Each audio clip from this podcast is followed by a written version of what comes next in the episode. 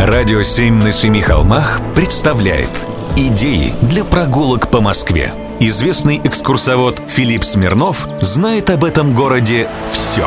Прогулки со Смирновым.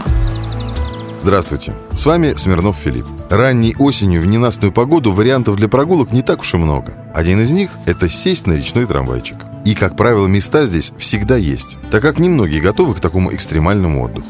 В общем, плыла, качалась лодочка. Начать можно от площади Киевского вокзала. Два шага, и вы уже на корабле. Тут все внимание на берега. По холмам деревья в таких красках, что трудно оторваться даже на буфет.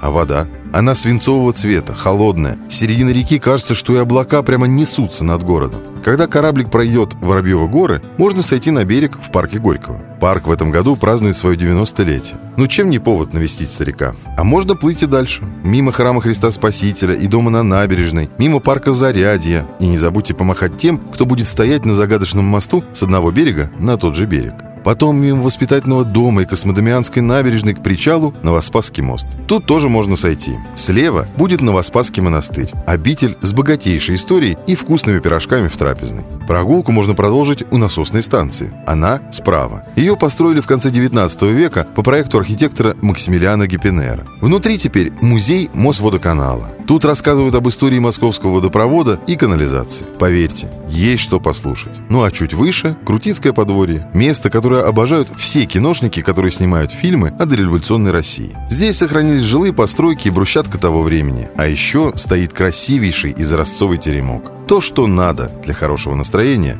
осенью.